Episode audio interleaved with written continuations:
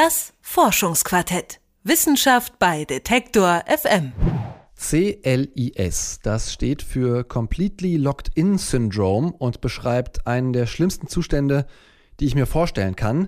CLIS-Patienten, die können nämlich keinen Muskel im Körper mehr bewegen. Ihre Sinnesorgane und ihr Geist funktionieren aber noch. Meistens tritt das bei besonders schweren Fällen von ALS auf, die Krankheit, unter der auch Stephen Hawking gelitten hat.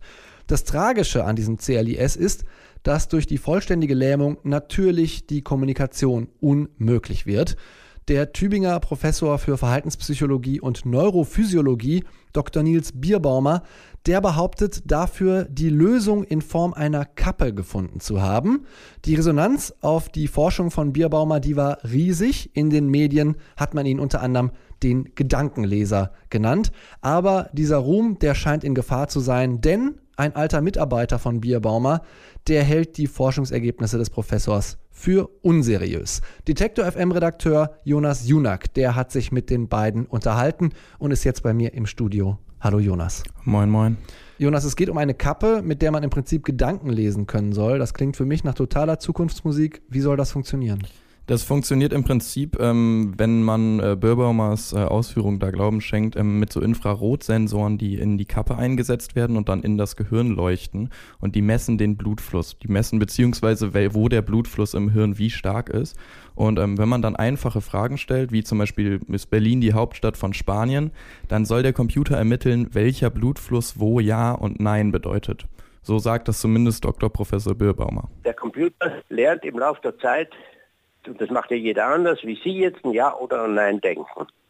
Und wenn der Computer das zu etwa 70 Prozent erkannt hat, dann können Sie auch hin und wieder eine offene Frage stellen. Da können Sie dann fragen, ja, hast du Schmerzen im Knie, hast du Schmerzen am Po? Und wir waren sozusagen die einzigen, soweit bisher, denen es gelungen ist, Ja oder Nein Antworten zu 70 Prozent etwa bei solchen Schwerstgelähmten zu kriegen. Und das wurde dann mehrfach publiziert. Ja, diese 70 Prozent, äh, die Professor Dr. Birbaumer jetzt hier genannt hat, die ziehen sich, ähm, das werden wir sehen, so ein bisschen durch diesen ganzen Diskurs. Denn ob diese 70 Prozent, ob diese Zahl stimmt, ist jetzt im Prinzip das, was hinterfragt, was kritisiert wird. Hm, jetzt steht die auf einmal ziemlich in der Kritik. Das kann man zumindest im Süddeutschen Zeitungsmagazin entnehmen. Wie genau sieht denn die Kritik aus und woher kommt die auf einmal? Die kommt von Dr. Martin Spüler, der ist äh, Informatiker und ebenfalls wie äh, Professor Dr. Birbaumer an der Uni Tübingen tätig. Ähm, der hat früher, so vor ein paar Jahren, dem Birbaumer auch mal bei der Forschung geholfen, so ein paar Zahlen mit durchgerechnet, ein paar Zahlen ausgewertet und der dachte sich, hm, ich werte die Forschungsergebnisse jetzt nochmal aus, hat dann Zugriff auf eben die ganzen Forschungsergebnisse und irgendwann hat er herausgefunden, diese 70 Prozent, ähm, die eben Übereinstimmung da sein sollen zwischen Antworten und Blutstrom im Hirn, die sind falsch. Er kommt da auf kein Ergebnis und das Ergebnis, was er eben aus dann seiner Überprüfung geschlossen hat, ist, dass man eigentlich keine Schlussfolgerung aus diesen Zahlen ziehen kann. Jetzt kann ich mir vorstellen, das gefällt dem Herrn Bierbaumer nicht so sehr. Das gefällt ihm nicht so sehr. Ähm, der ist ja aufgebracht, wenn man so mit dem telefoniert, merkt man, der ist ganz schön in die Ecke gedrängt durch diese Kritik.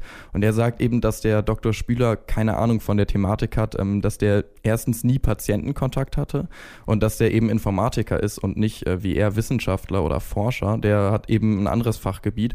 Und vor allem, und das ist, glaube ich, so äh, die vehementeste Kritik vom Birbaumer an dem Dr. Spüler, sagt er, dass der halt falsch rechnet einfach.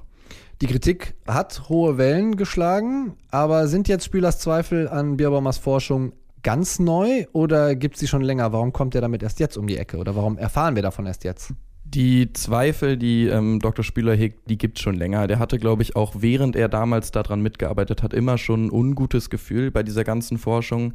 Ähm, die ganze Kritik, die jetzt an die Öffentlichkeit gelangt ist, die ist auch nicht neu. Ähm, die hat äh, der Dr. Spieler schon vor 18 Monaten formuliert stieß damit aber dann eben in dieser Fachwelt, ähm, in der Fachpresse auch immer wieder auf Widerstand. Man kann sagen, dass das Ganze immer so unterschwellig so ein bisschen gebrodelt hat. Auch ähm, beide Lager immer wussten, dass diese Unsicherheit und diese Kritik existiert. Aber jetzt eben, du hast es schon gesagt, mit dieser Reportage im Süddeutsche Zeitung Magazin ist das ans Licht gekommen, ist so einer breiteren Öffentlichkeit zugänglich geworden. Und ähm, diese öffentliche Debatte, die brennt jetzt ganz schön. Was mich dabei interessiert hat, war aber so ein bisschen, das Widerlegen von Fakten, von Forschungszahlen ist ja eigentlich in der Wissenschaft normal. Das mhm. macht man ja ständig, dass irgendwelche Hypothesen widerlegt werden. Und ich habe Dr. Spieler mal gefragt, wieso das jetzt in diesem Fall eigentlich so für Aufsehen sorgt. genau, das ist Wissenschaft, dass jemand mit einer, äh, sag ich mal, Theorie oder Hypothese kommt und dann wird die halt auch mal widerlegt. Einfach dieser Diskurs sollte einfach ganz normal sein. Warum er jetzt in diesem Forschungsfeld äh, nicht normal ist, sondern wirklich eigentlich unterdrückt wird, kann ich Ihnen nicht sagen. Ja, das Problem, was ich da äh, sehe und auch gesehen habe jetzt in der Recherche, ist natürlich, dass das keine normale Forschungsarbeit ist, sondern dass der Dr. Martin Spüler da eben tatsächlich am Lebenswerk so ein bisschen und am Gesamtwerk von diesem Professor Dr. Bierbaumer sägt. Hm. Also in der Hinsicht eine sehr emotional aufgeladene Debatte, aber ja auch, wenn wir auf die Krankheit schauen, die ja eine wirklich fürchterliche Krankheit ist, könnte ich mir vorstellen, dass das emotional was mit den Leuten macht, vor allem mit den Patienten und deren Angehörigen, die sich ja vielleicht auf Professor Dr. Bierbaumer verlassen, oder? Absolut, äh, für die ist er auf jeden Fall ähm, die letzte Chance und hat ein super enges Verhältnis zu eben Patienten und zu Angehörigen. Das sieht man auch immer wieder, wenn er über die spricht. Ähm, da merkt man richtig, der hängt so mit Leib und Seele da dran an dieser Arbeit und an dieser Forschung. Die Patienten haben immer Hoffnung, egal was sie machen, immer Hoffnung, dass eine Methode dazu führt, dass sie kommunizieren können. Erstens. Und zweitens, dass das funktionieren könnte. Und vor allem die Patienten wollen, dass die Forschung weitergetrieben wird. Die Patienten wollen ja genauso wie ich, dass da was rauskommt, dass da endlich eine vernünftige Kommunikation möglich ist. Und ohne diese Forschung wird das nie möglich sein. Und dazu kommt, ähm, das ist noch ein Fakt, der eben die Wichtigkeit dieser Forschung für Bierbaumer auf jeden Fall extrem erschwert, dass er tatsächlich der Einzige ist, der weltweit daran forscht. Das muss man halt sich auch mal so vorstellen. Für diese Patienten und ähm, für die Angehörigen von diesen Patienten ist tatsächlich, wenn er durch diese Kritik jetzt seine Arbeit und seine Forschung einstellt, ist eben die Hoffnung darauf, irgendwann mal kommunizieren zu können, tatsächlich erstmal ja gestorben. Hm. Jetzt könnte man natürlich behaupten, vielleicht forschen auch viele nicht dran, weil sie eben keine Möglichkeit sehen, dass das jemals gehen wird. Aber wie geht Dr. Spüler, der ja jetzt seinen ehemaligen Chef da, so habe ich es verstanden, oder zumindest jemand, mit dem er zusammengearbeitet hat, jetzt so hart kritisiert, wie geht der Dr. Spüler damit um, dass das für die Angehörigen und Patienten ja auch ein Schlag ins Gesicht ist eigentlich und die Hoffnung, denen da genommen wird. Das habe ich ihn auch gefragt. Ähm, er sieht aber tatsächlich noch ein wesentlich größeres Problem, als dass die Hoffnung der Patienten auf diese Kommunikation eben stirbt. Ich halte das für sehr problematisch, den Patienten da falsche Hoffnung zu machen und eben auch den Angehörigen falsche Hoffnung zu machen. Gerade für diese Patienten die müssen sich an irgendeinem Punkt, müssen die sich ja quasi auch entscheiden. Zum Beispiel, wollen sie jetzt künstlich beatmet werden? Die werden ja aufgeklärt. Die wissen ja quasi, wie diese Krankheit weiter fortschreitet. Und im Endeffekt müssen die sich quasi dann äh, für diesen Complete Locked-In-Zustand entscheiden. Und da quasi falsche, falsche Hoffnungen zu wecken, dass man denen erzählt, äh, von wegen, das wird alles super toll und ihr könnt dann kommunizieren, halte ich für ethisch nicht vertretbar. Also das ist, da muss man wirklich schon äh, die Patienten vernünftig aufklären und äh, darf denen keine falschen Hoffnungen machen. Ja, dieser hoffnungsstiftende äh, Faktor und diese hoffnungsstiftende Funktion von der Forschung von Professor Dr. Birbaumer steht halt so ein bisschen dem Vorwurf gegenüber, dass die eben auf falschen Fakten äh, basiert. Das fasst diesen Diskurs, glaube ich, ganz gut zusammen. Und man muss dazu sagen, dass äh, Professor Dr. Bierbaumer den Patienten immer zusichert, dass die Kommunikation auch nicht funktionieren kann. Also er geht nie dahin und sagt, ey, das funktioniert auf jeden Fall. Hm, das ist so ein bisschen, ja, vielleicht noch ein erleichternder Fakt.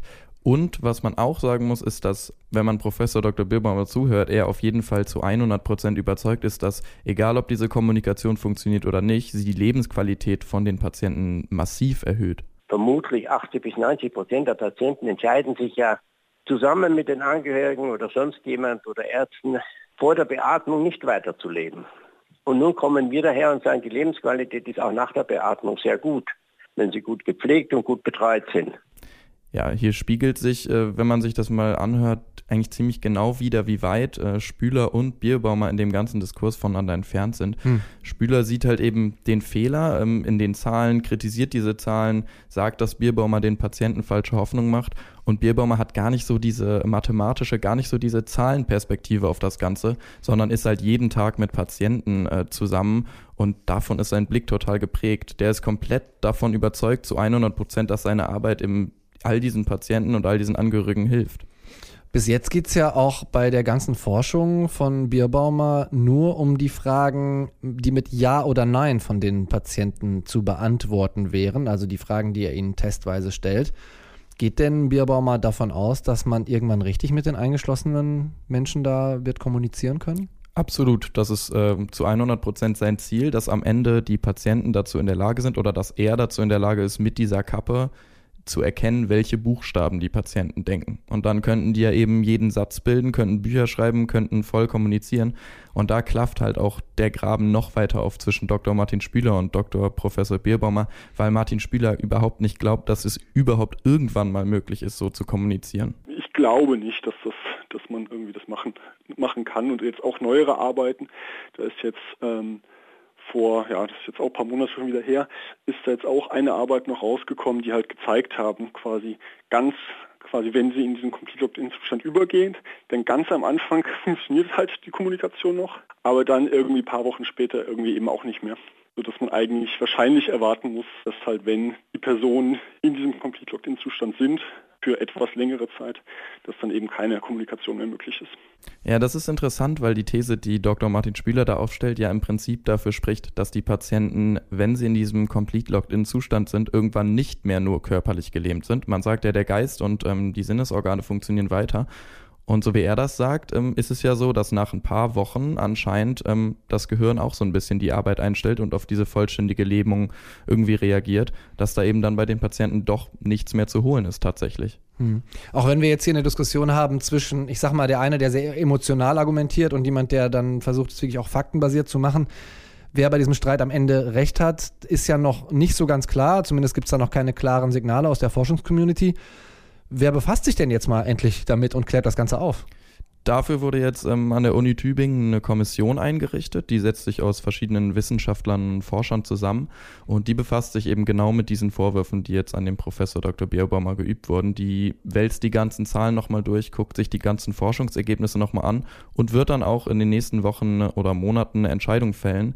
Wie lange das dauert und wie weit diese inhaltliche Arbeit in der Kommission jetzt ist, habe ich ähm, versucht zu erfragen, habe da mit dem Kommissionsleiter Karl Reikök gesprochen. Der konnte mir da aber natürlich natürlich keine genauen Auskünfte geben, weil diese Arbeit natürlich recht sensibel ist und noch in vollem Gange ist.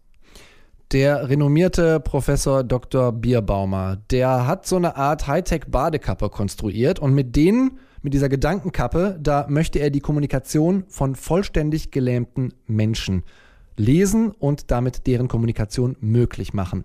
Aber sein ehemaliger Mitarbeiter Dr. Spüler, der hat diese Forschung überprüft und hat gesagt, die Kommunikation, die ist unmöglich. Wer in diesem Streit Recht behält, das muss jetzt die Kommission der Uni Tübingen entscheiden. Mein Kollege Jonas Junak hat die beiden Wissenschaftler schon mal interviewt und war bei mir im Studio. Vielen Dank, Jonas. Danke dir. Ciao. Das Forschungsquartett. Wissenschaft bei Detektor FM.